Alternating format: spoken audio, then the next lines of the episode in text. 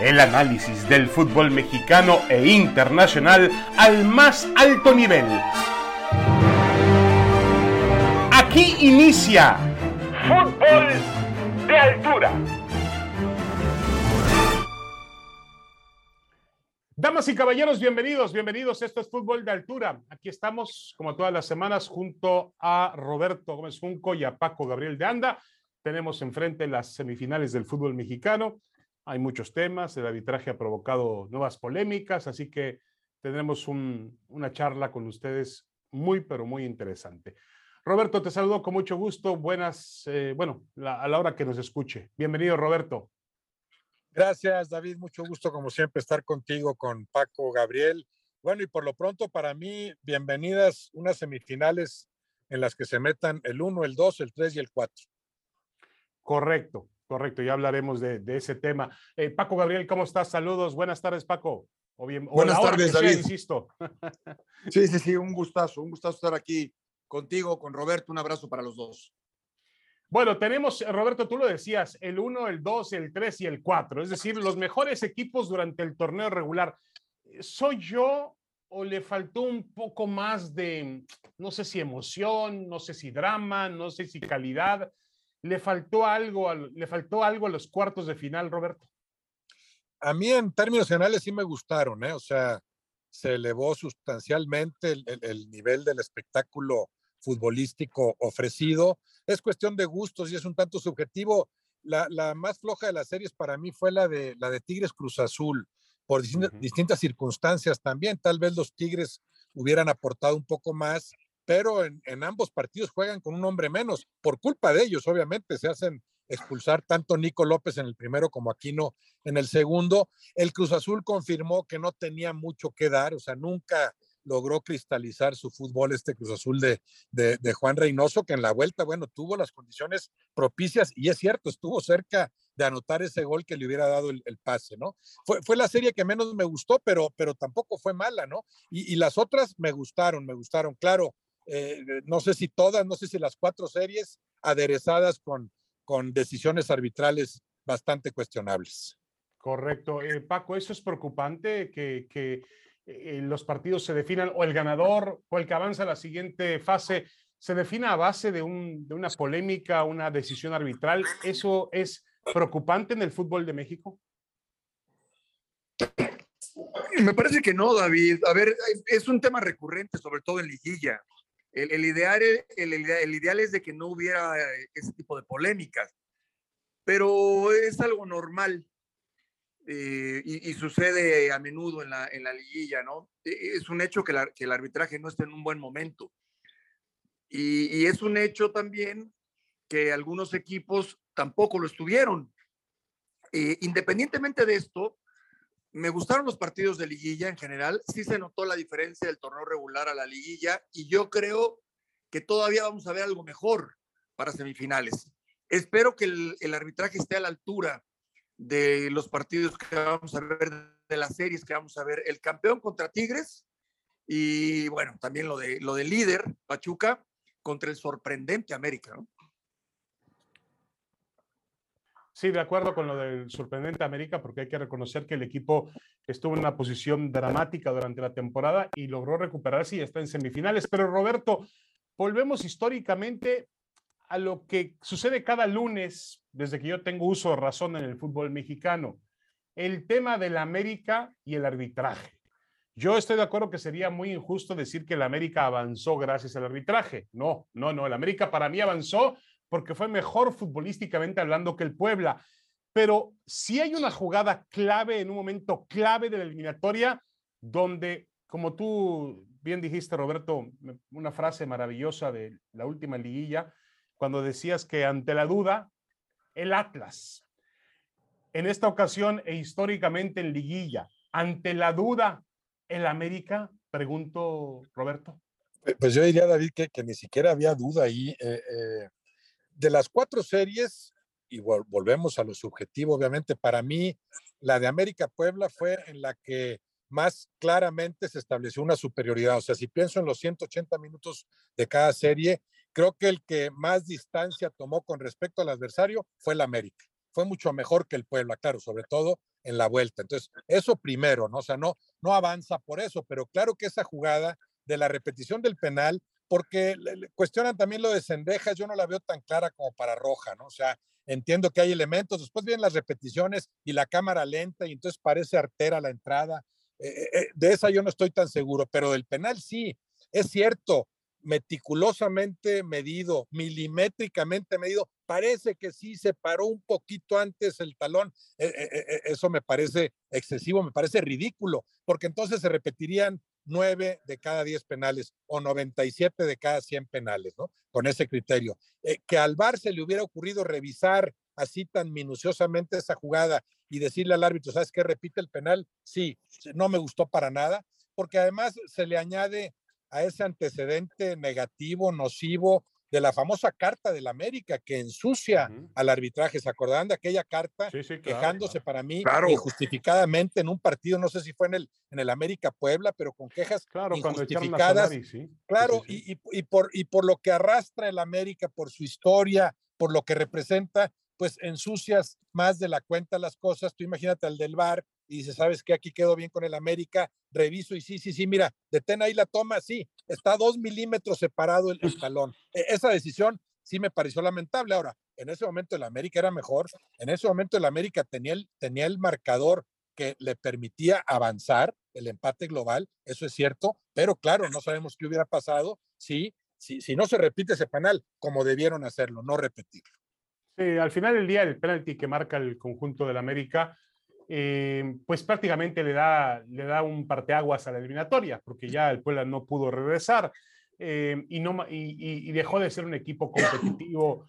Eh, bueno, nunca dejó de ser un equipo competitivo el Puebla, hay que decirlo así, pero esa decisión sí fue fundamental para poder definir la serie. Ahora, hablaba Paco, Roberto, de un tema que obviamente existe, el América sabemos que tiene una influencia federativa, el dueño del América sabemos quién es, sabemos que representa una, una televisora con mucha participación y mucha influencia en la organización del fútbol mexicano. Y a lo mejor eso, de alguna manera, hace pensar a algunos que el América es favorecido en ciertos momentos en la historia del fútbol mexicano, sobre todo en momentos claves, cuando se juegan partidos de liguilla, partidos de eliminación, a matar o morir. Quizás sea eso, yo lo explico así. Ahora, a mí me divierte mucho, Paco, porque mientras vas por la calle o por un aeropuerto y después del resultado de la América como fue, la gente tiene de qué hablar, ¿no? Y habla y dice, y hay quien eh, dice, no, no, no, ganó bien el América. No, no, el otro le contesta, ¿sabes qué? Nos volvió a matar el arbitraje. Claro, es el América. Eh, yo creo que también es parte de la, se ha vuelto parte de, la, de, nuestra cultura en el fútbol mexicano, sí, del folclore, del fútbol mexicano, de acuerdo. Sí, aunque, aunque al equipo que pierde no le gusta tanto ese folclore, ¿no? Eh, pero, pero, pero entiendo lo que dices y sí, es, es, parte de nuestra idiosincrasia, ¿no? Porque en cualquier, en cualquier situación vas a, uno, a un restaurante de lujo o te echas unos tacos en la calle, por poner un par de ejemplos burdos, y se habla de lo, de lo mismo. E, es así. Y, y vas a, en donde estés. Pues sí, porque el fútbol es el deporte más popular pero, pero a nosotros quizás no nos corresponde entrar en ese, eh, si trabajamos en medios de comunicación en donde tenemos que hacer un análisis y hay un tema que va más allá de una sola opinión, yo sí creo que eh, sí es delicado el ver cómo, sobre todo, mira, lo del Atlas, por ejemplo, que no es el América, ¿eh? porque mucho del América se repitió y se dijo a veces sin fundamentos o yo te diría recientemente sin fundamentos, porque los títulos que ha ganado recientemente el América no tienen nada que ver con el arbitraje, en lo absoluto. Lo del Atlas me deja más preocupado, porque ya pasó en la liguilla anterior y en esta ocasión sí. Ahora, yo no puedo asegurar absolutamente nada porque no me consta, aunque coincide que el jefe de los árbitros es hermano del presidente del Atlas. Conflicto de intereses, a todas luces. Eso lo tengo que decir y coincide también con decisiones que para mí no son, no son, no, no tendrían que valer, o sea, ni siquiera hay polémica. La patada de Chalá, que a la postre hace el gol, como lo mismo de Cendejas, ok, fue dudosa, bueno, está bien, nada más que Cendejas da pase de gol y después anota el gol. Y lo del penalti para mí no se tendría que haber repetido. Sin embargo, y para terminar, Atlas merecía, porque además fue mucha la diferencia sobre Chivas, y América también merecía porque fue mucha la diferencia sobre Puebla. Sí, yo creo que básicamente, eh, Paco, el problema está en esa, en esa, vamos, yo no tengo duda y no tengo, no tengo las pruebas para decir que el fútbol en el fútbol mexicano el arbitraje favorece a uno o cierto equipo, a cierto interés. No, la verdad no tengo las pruebas para decirlo. Lo que sí tengo las pruebas para decir es que a veces se fomenta mucho el terreno para la trampa. A ver, tú lo acabas de mencionar muy bien, los hermanos Riestra. Eso es increíble. Y lo sabe muy bien el señor eh, John de Luisa. Alguna vez me dijo, es que eh, el, señor Riestra, el que es eh, presidente, secretario general de la federación, no interviene cuando se trata de partidos que tiene que ver con el Atlas. bueno, eso se lo voy a creer, que se lo voy a creer. Pero no se, no se ayudó mucho con esa declaración, ¿eh? No, de acuerdo, de acuerdo, de acuerdo, pero, pero, pero lo que yo digo es que no puedes cometer, no puedes dejar el terreno fértil para que exista una corrupción. Lo mismo hablamos del tema de la multipropiedad, lo mismo hablamos del tema de la influencia de la América y la influencia que ha tenido Televisa históricamente en el fútbol mexicano, en la Federación Mexicana de Fútbol. Mientras eso no se separe, pues va a ser difícil que no sospechemos, sobre todo Roberto, cuando de pronto ves un análisis internacional y nuestro país lamentablemente aparece entre los más corruptos del mundo. Sí, esto de la federación es increíble, ¿no? Lo, de los Riestra, los nexos con Orlegui, también la multipropiedad, seguramente dirán, no, no, no, pero ya nos aseguraron los dueños, los que tienen varios equipos, que cuando se enfrentan entre ellos y se juegan cosas importantes que afectan a terceros, para nada hacen nada, ni se comunican, ni van al vestidor, y a los técnicos no le dicen nada, ni a los jugadores, ni nada, como acaba de pasar con el Puebla Mazatlán. Nadie intervino para nada. El Puebla, bueno, jugó mal, el Mazatlán ganó, se, libró de la multa, eh, eh, se, metió al, al, repechaje, el Puebla repechaje, también una, una taquilla más. Después coincidió que fue entre ellos, que por cierto, yo creo que ahí los jugadores nada tienen que ver. O sea, yo sí siento que ese partido los jugadores lo juegan a tope y los técnicos lo dirigen a tope, pero está, pero está muy mal que esas cosas existan. El Atlas, eh, hay que empezar por ahí. El Atlas fue mejor que el Guadalajara, indudablemente, si, consideramos los 180 minutos, es un campeón dignísimo. ¿Cuántos campeones hemos tenido en el fútbol mexicano que, jueguen así el siguiente torneo? Hay dos bicampeones nada más, verán la historia de los torneos cortos, pero ¿cuántos han defendido con esa dignidad la corona? Tercer lugar general. Vuelve a demostrar que está preparado para llegar a la liguilla en su mejor momento. Todo eso es incuestionable. El mérito de, de Coca, maravilloso en la liguilla pasada fue mejor que el Monterrey y le ganó con ayuda arbitral. Fue mejor que los Pumas y les ganó con ayuda arbitral. Fue mejor que León y le ganó en la final con ayuda arbitral. Ahora fue mejor que, los, que, las Chivas y les ganó con ayuda arbitral. Bueno, aunque sea despístale un poquito y la próxima ante la duda, ante la duda, pues inclínate para el otro lado, ¿no? Sí, es, es una realidad. Eh, y mira que siempre la defensa esa, es que futbolísticamente sí, pero pero, pero a veces Paco Gabriel, no el que mejor juega es el que avanza a una, a una, a una fase adulta, de una competencia. Mira, el, está el caso del Real Madrid hoy en día. El Madrid ha avanzado eh, posición, eh, em, peldaño por peldaño en la Liga de Campeones de Europa, fase a fase, sin a lo mejor, sin quizás ser el mejor en el partido, eh, en la competencia directa. No, quita el quizás. Bueno, no, Ha sido, no ha sido mejor. A lo que hoy es que nosotros podemos decir, Roberto puede decir, o yo puedo decir, el América fue mejor que el Puebla, el Atlas fue mejor que Chivas, sí, pero una decisión arbitral le pudo haber costado tanto al Puebla como a la Guadalajara el pase a la siguiente ronda. No, no, y por eso se dice, y se está diciendo, y se, y se habla de manera puntual de las jugadas, pero también nos tenemos que dar cuenta que sí fueron mejor, fueron mejores tanto América como, como Atlas, eh, sin lugar a dudas. Y también es cierto que en el fútbol te alcanza en 180 minutos, quizás el rival te supera a 175 minutos y en los últimos cinco haces tres goles y te alcanza para, para pasar a la siguiente fase. Eso no está prohibido, eso lo puedes hacer. ¿No es el ideal? Pues no, pero también sucede. Sin embargo, y en este caso, yo sí creo que Pachuca superó al San Luis, a un San Luis que tuvo una gran participación, que elevó su nivel en repechaje eliminando a Monterrey y que elevó su nivel contra Pachuca, lo metió en problemas, pero Pachuca fue superior. Eh, lo mismo que Atlas y lo mismo que América. El único que no terminó por superar ampliamente a Cruz Azul fue Tigres. El único. Pero bueno, está con vida y hoy con posibilidades de llegar a la final, igual que el Atlas. O sea, eh, así es el fútbol, así es el fútbol. Y los temas extracancha se tienen que, que mencionar y se da una opinión. Sin lugar a dudas, ¿no es el ideal? No, por supuesto que no es el ideal. La manera en que se maneja no es el ideal. Pero tampoco le puedes quitar méritos a los cuatro semifinalistas. No, de acuerdo. Están ahí por, por, por lo que han hecho durante el torneo regular. Ya hablábamos de que son los cuatro, coinciden los cuatro primeros de la tabla, los que obtuvieron su boleto directo a liguilla. Eh, Roberto, para ti, ¿cuál de los cuatro se acercó más a jugar como campeón? ¿Cuál de los cuatro semifinalistas en esta serie, no hablando del torneo regular, en esta serie de cuartos de final, se acercó más a un tope futbolístico que nos pueda decir, aquí tenemos un campeón? Qué difícil, ¿eh? porque ahí coincido con Paco, se acercaron tres de los cuatro, ¿no?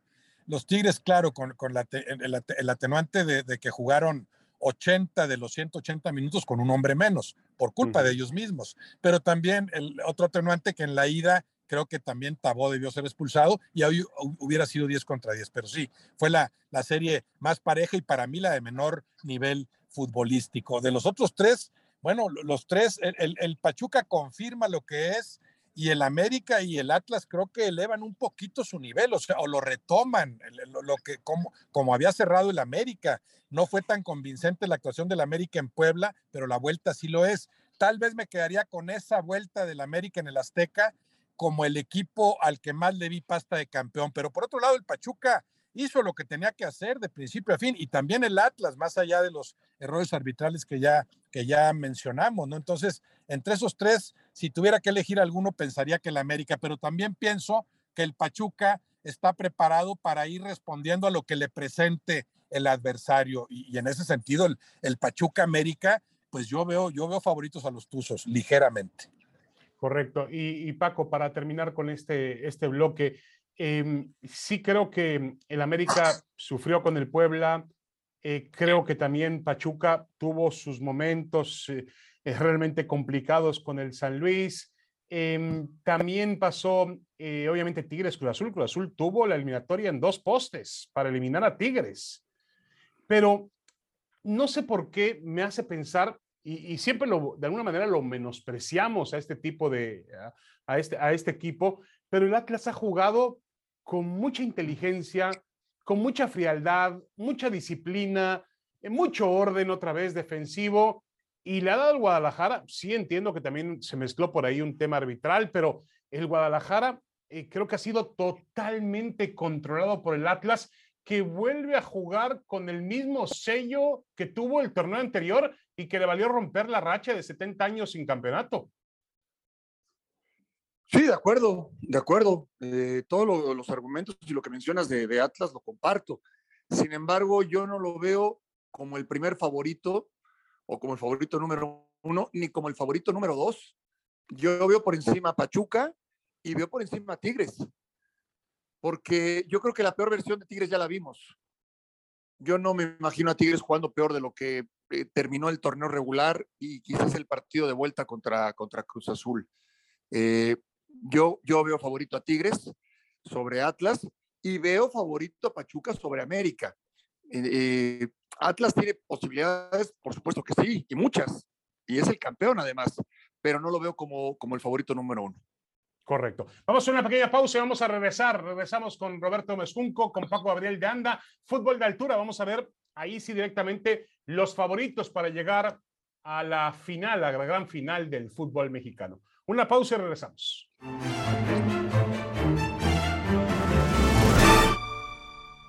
Regresamos, regresamos a Fútbol de Altura, el podcast de ESPN junto a Roberto Mezcunco y Paco Gabriel de Anda. Roberto, te pregunto directamente, em, ¿quiénes son los favoritos, los dos favoritos tuyos para llegar a la final del fútbol mexicano? Veo como ligeros favoritos por, por el potencial que tienen, lo que han jugado, lo que pueden jugar pero también porque cierran como locales y porque empatando avanzan al Pachuca y a los Tigres. Pachuca y Tigres. Paco, ¿tú cómo lo ves? También, así, con los mismos argumentos. O sea, eh, por la dirección técnica, por su experiencia, por el momento y porque cierran en casa y el, el reglamento les favorece a Pachuca y a Tigres. Yo leía hoy el Fútbol Index de ESPN, que obviamente se basa en un análisis más profundo de los planteles y pone como gran favorito a Tigres por encima del América, por encima de Pachuca, por encima de Atlas, mientras que los apostadores colocan como favorito, Roberto, al América. El América es el que, bueno, el que menos paga si apuesta su dinero. ¿Por cuál de los dos análisis te irías? ¿Por el del Fútbol Index, que se basa más, insisto, en el poderío de equipo, en los nombres que tiene, en el plantel, o por lo que opinan los apostadores? Qué, difícil es. Yo, te diría, yo veo favoritos a los Tigres así en general, pero también depende de, de qué pasen las llaves. Si los Tigres avanzaran, que para nada está tan fácil con, con el Atlas, ahí sí me llamaría la atención que el, que el América fuera el cuarto entre los apostadores, ¿no? O sea, el que más paga, más que el Atlas. Yo, pondría al Atlas como el que menos paga con el mérito enorme que tiene ese equipo, ¿no? Pero entonces veo favoritos a los Tigres, pero yo no sé si un, eh, y un Tigres América cerrando en Monterrey, veo ligeros favoritos a los Tigres. Un Tigres Pachuca no estaría tan seguro. Entonces, también depende de eso. Yo, yo, yo pensaría así, Tigres y Pachuca como grandes favoritos, y si se enfrentan en la final, bueno, hay que ver qué fútbol despliegan si es que avanzan ambos y entonces ya tendríamos que eh, eh, ajustar el pronóstico, ¿no? Sí, a mí me cuesta trabajo pensar, eh, Paco Gabriel, que el América no, no entre como favorito en una fase de semifinales del fútbol mexicano. Entiendo que el partido se cierra en Pachuca, entiendo que el Pachuca ha sido un equipo muy regular, mucho más regular que el América en toda la campaña, ha sido el mejor de todos eh, entiendo también el momento que vive el América, la recuperación que tuvo asombrosa con Fernando Ortiz, em, pero sí verías favorito a Pachuca sobre el América a pesar de lo que es el América. Sí, sí, por supuesto, por supuesto, porque además de que Pachuca, eh, una vez que aceleró, no, no sacó el pie del acelerador, al contrario, fue elevando su nivel y fue incorporando piezas claves es un equipo dinámico, tiene jugadores muy jóvenes, muy dinámicos que hacen bien las cosas, jugadores de experiencia que en la parte defensiva te aportan mucho, con un gran arquero y tiene goleador. Tiene a Nico Ibáñez, que es el goleador, y cuando tienes un goleador de ese tamaño, marca diferencia. Encima es cerrar en casa, y, claro, puede sonar, eh, em, te puede sonar raro que América no sea favorito, pero es que América, bueno, históricamente no siempre ha sido favorito, aunque se le ponga como favorito, después vemos que no pasa nada. En los noventas no pasó nada con América. Eh, recientemente, bueno, ahí están los dos para muestra un botón, ¿no? La eliminación contra Pachuca y contra Pumas recientemente, siendo el mejor de la temporada regular. Entonces, sí, te puede llamar la atención, nada más que a mí me llama más la atención que América haya estado en el último lugar de la tabla y todavía más poderosamente la atención el que el Tan Ortiz lo haya llevado a estas instancias, después de estar en, el último lugar y, con problemas serios de toda índole. Entonces, eh, así es el fútbol, así es la liguilla, y a pesar de todo, yo sí veo como favorito al Pachuca. Sí, yo, yo ahora que recordábamos o que vivimos la, el partido de cuartos de final entre Pachuca y San Luis, recordaba también que jugaron una final en el año 2006, si no me equivoco. 2007. 2007. correcto. Yo recuerdo haber visto en TV Azteca, eh, Paco Roberto, en el departamento de ventas, de comercialización, pues las caras de los vendedores, porque era una final difícil de vender por, vamos, por, por, por el tamaño de los equipos. Pero lo que voy es que a mí, futbolísticamente hablando, se me haría muy atractivo una final Pachuca-Atlas. Yo sé que me van a decir, me van a decir, no, no, no, espérate un momentito, el América es importante, Tigres por lo que significa Tigres, eh, uno de los, el, el, equipo más ganador de la última época, el que ha marcado hegemonía, representa la economía de Monterrey. Pero, a ver, Roberto, Atlas y Pachuca han jugado con mayor regularidad que el resto en los últimos meses.